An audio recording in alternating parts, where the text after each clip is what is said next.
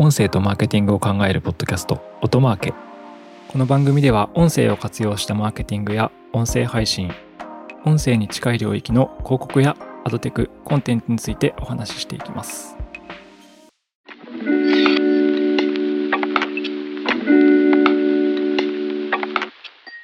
音なるの八木大輔です。今回は2022年の62回 ACC 東京クリエイティビティアワードにポッドキャストの古典ラジオがですね複数の賞で入賞受賞してたんですけどこれが今後、まあ、ポッドキャストだったり音声コンテンツに、まあ、どうこう影響を与えるかというような話をしていきたいと思います。でまずこの ACC という賞なんですけど、まあ、日本最大級の広告クリエイティブのアワードであるという感じですね。なので、テレビ CM や、まあ、ラジオ CM、広告キャンペーンに関わる人間たちの、まあ、広告代理店とかブランド担当者の、まあ、一つの目標、国内の広告クリエイティブにおける、まあ、到達点の一つみたいな形の賞なんですけど、これにポッドキャストである古典ラジオが総務大臣賞 ACC グランプリにま選ばれているという感じですね。で、これはですね、端的に言うと、まあ、やばいことなんですよね。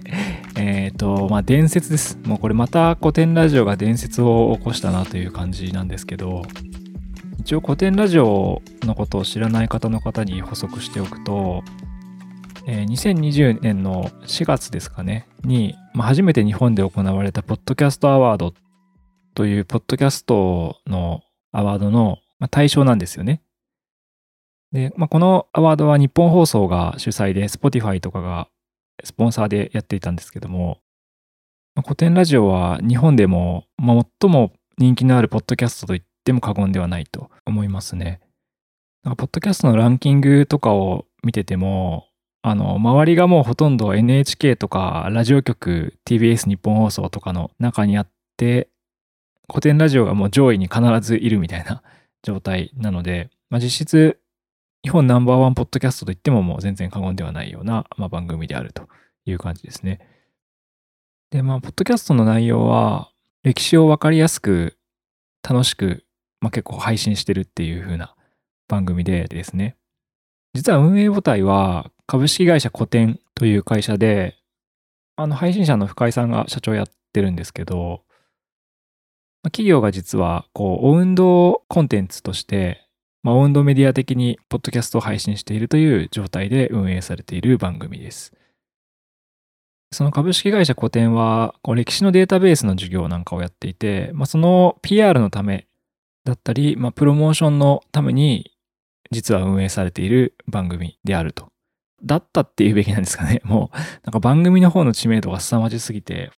あと、なんか有料会員とかでも、まあ、マネタイズもできている番組ではあるので、そのポッドキャスト自体が事業化していると言っても過言ではないと思うんですけど、もともとの経緯は株式会社古典の事業のプロモーションであったというのが、今回の ACC の受賞の背景であるという感じです。ちなみに私、あの2021年のあの JWAVE のやっていたイノベーションフェスタ2021で、あの深井さんと、あと JWAVE のパーソナリティのサッシャさんとですね、えー、登壇を一緒にしたことがあるんですけども、その時に深井さんが言っていたのは、実はあの、古典ラジオってもともとポッドキャストではなくて、YouTube で始めたそうです。YouTube で古典ラジオの内容を配信していたら、ポッドキャストで配信してほしいっていうような声があったそうで、まあ、そこから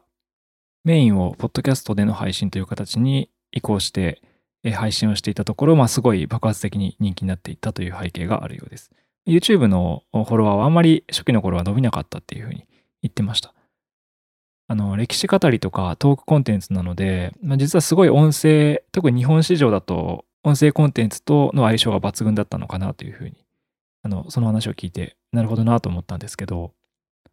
そう、そんな古典ラジオが、えー、今回 ACC のグランプリ含めた複数の賞に受賞しましたという形ですね。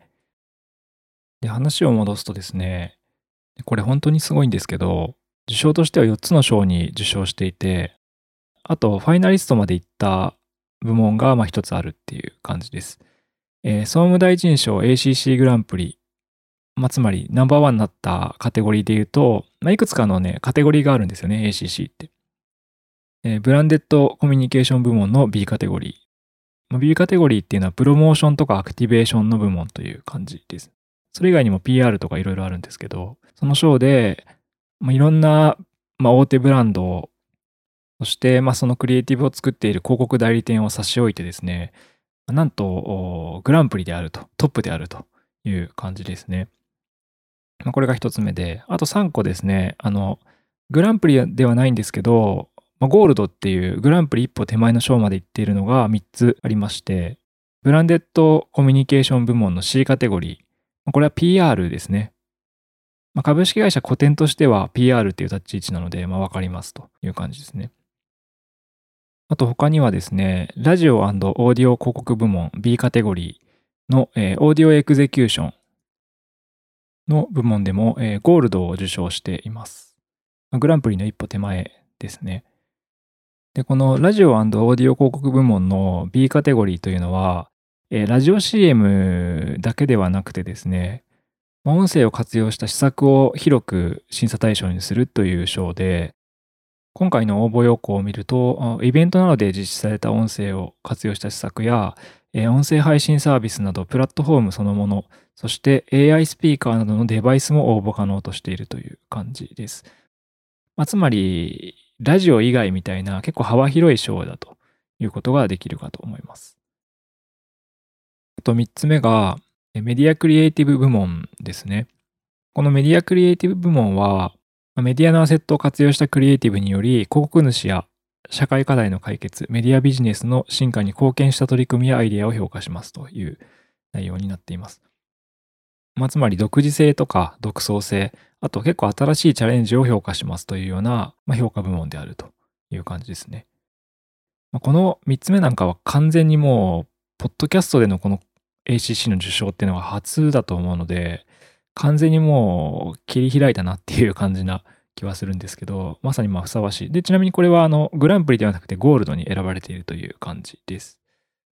で、今あのグランプリが1つと、そのゴールドに選ばれているのが3つ、ACC ゴールドに選ばれているのが3つと、あとはファイナリストにまで進んでる賞が1つあります。それはあのマーケティングエフェクティブネス部門っていう部門なんですけど、まあ、これはあのマーケティング戦略かけるクリエイティブで、まあ、成果を上げた施策やキャンペーンを評価しますという感じですね。まあ、規模にとらわれずに、マーケティングの戦略とクリエイティブで、まあ、結果が出ましたよっていうような賞を評価しますという部門ですね。でこちらが、こちら入賞はしてないんですけど、ファイナリストまで進んでいるという形になります。ということで、すごいですよね。これ、総務大臣賞 ACC グランプリっていうのが1つ、ACC ゴールドが3つ、そしてファイナリストまで行ってるのが1つというふうに、5つの部門に入選もしくはファイナリストまで進んでいるという形になります。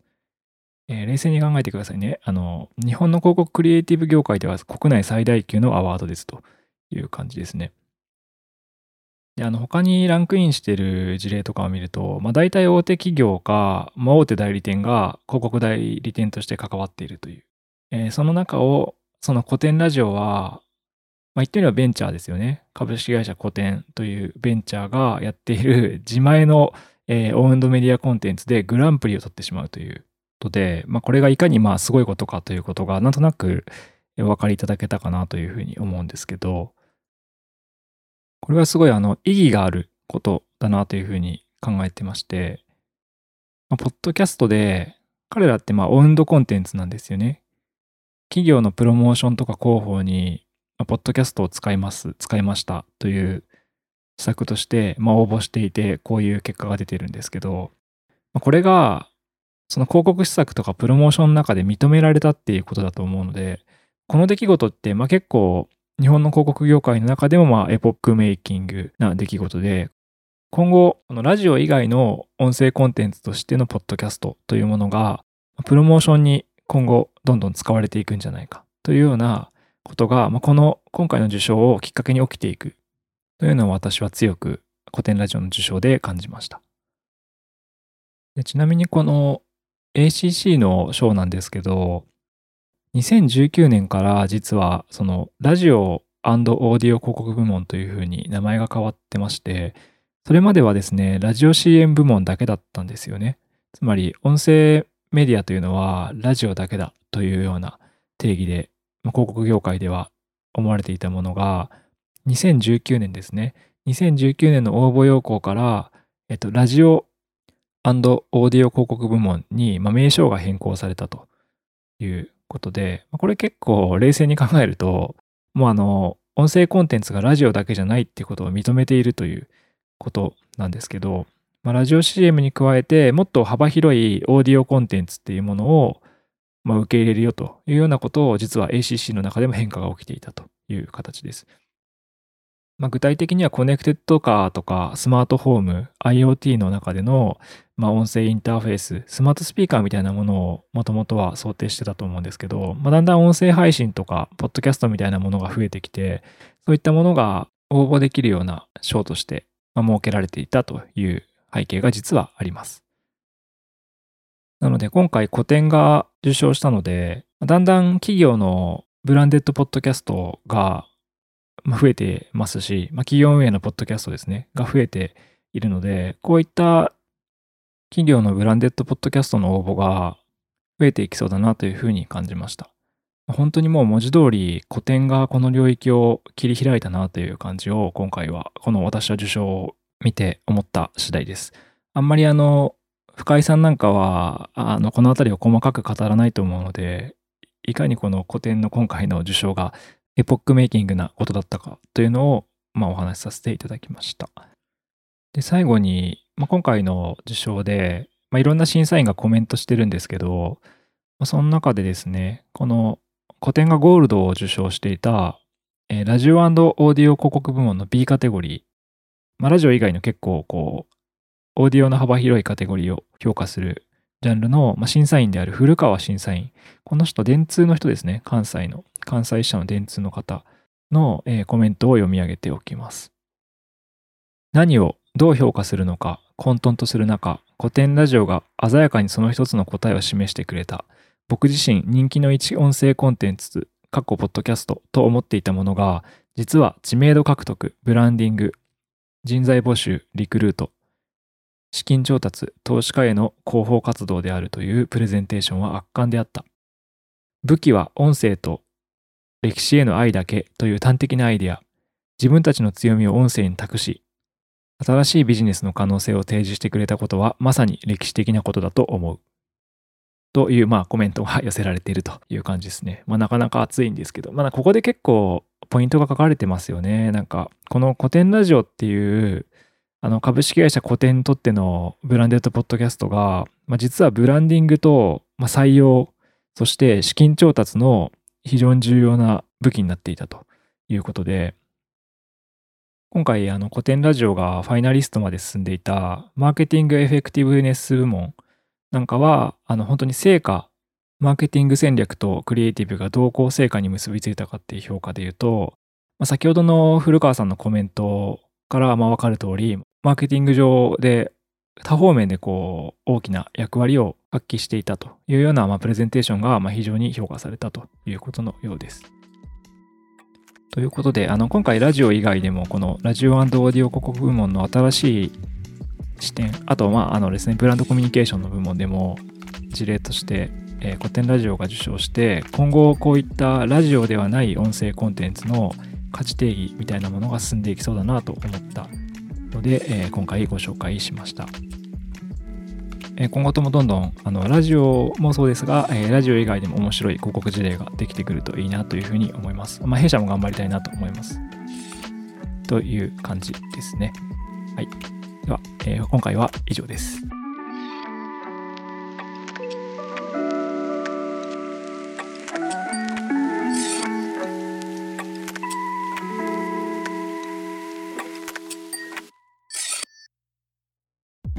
音声とマーケティングを考えるポッドキャスト、音マーケ。Apple Podcast や Spotify など、ポッドキャストのプラットフォームのフォローボタンを押して、ぜひ購読をしてみてください。定期的に有益な情報をお伝えできると思います。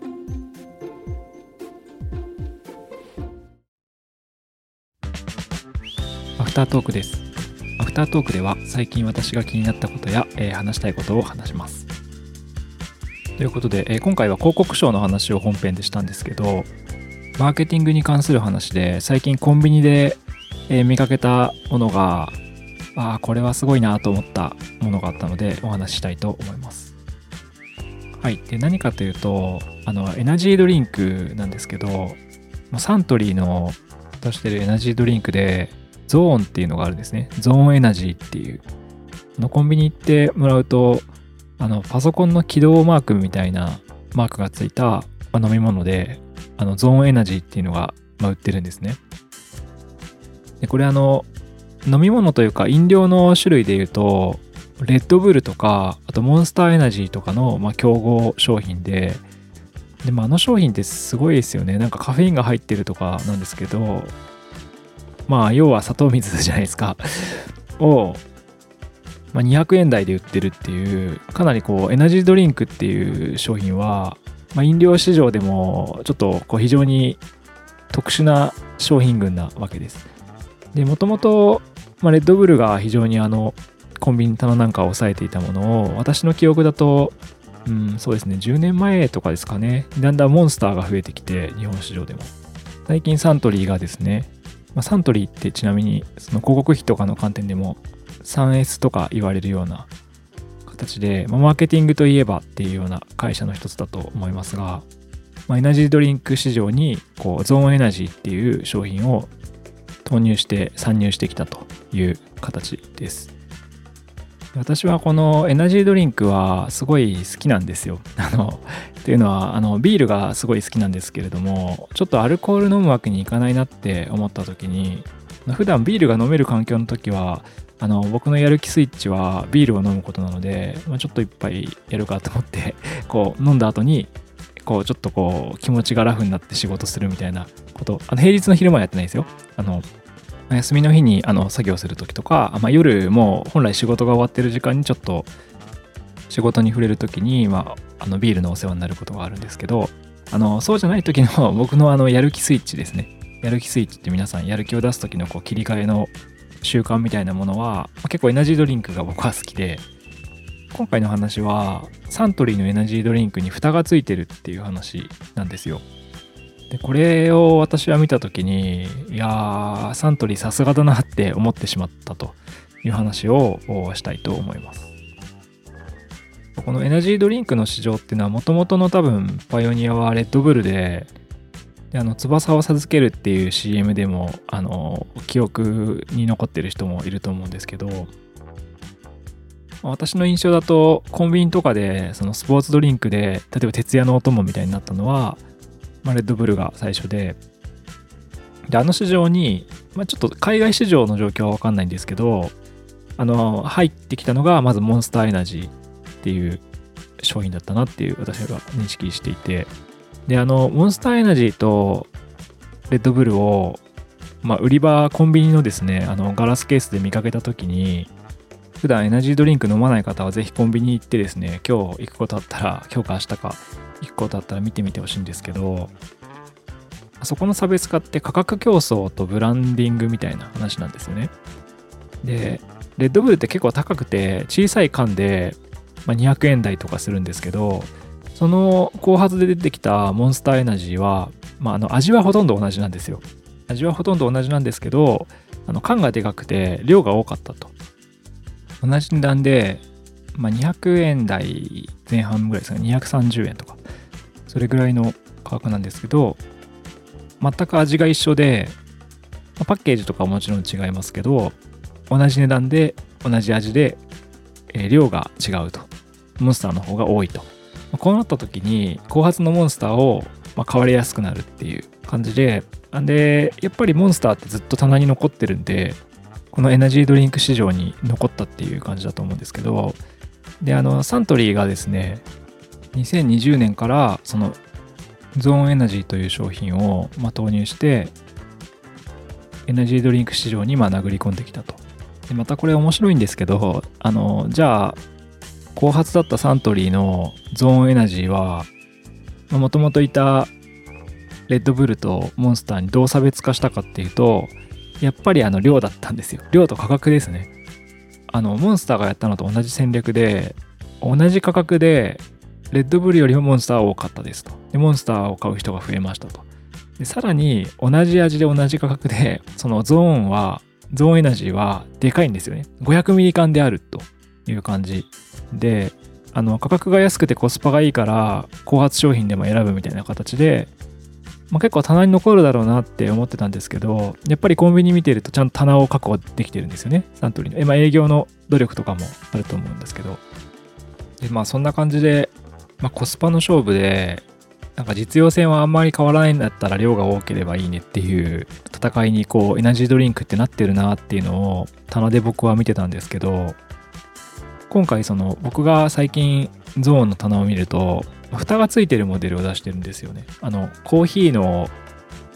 どれぐらいの缶なんですかね ?500 ミリはないと思いますけど、蓋付きの缶で、こうエナジードリンクが出てると。で、コンビニの棚を見ると、レッドブルとモンスターは、まあ、缶なんですよね。普通に、あの、カシャって開ける缶で、開けたら飲み切らなきゃいけないっていうものなんですけど、最近サントリーのゾーンが蓋付きのものになっていたと。で、結構僕はこれ見て、すごいなって、さすがだなって思ってしまったんですけど、エナジードリンクって値段が一緒ででかい量になっていくって戦いになった時に、ゾーンなんかを見ると僕は 500ml この砂糖水を 飲むと体に悪そうだなとか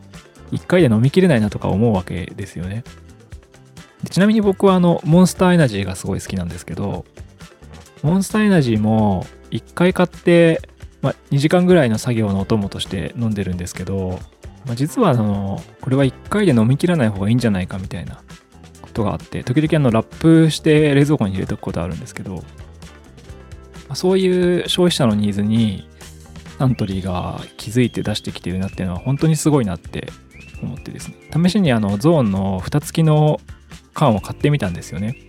そしたらやっぱり1時間の作業で蓋付きのゾーンを飲んで蓋をしてちょっと作業を休憩してまた1時間後にゾーンエナジーを飲んで作業をするっていうことをやると。エナジードリンクって結構徹夜のお供とかそういう使い方をされてきたんですけど多分ですねですけど、まあ、実は消費者の UX 体験的なことを考えると実は蓋がついててもいいんじゃないかっていう商品をサントリーはあの量の戦いだけじゃなくて量も多いし蓋もついてるっていうことでこう差別化を図ってきたっていうのが、まあ、消費者的なその観点で言うとすごいこちらが消費者からそれを望むことはないと思うんですけど体験として求めていたものを出してきたなっていう観点ですごいなって思ったという出来事です。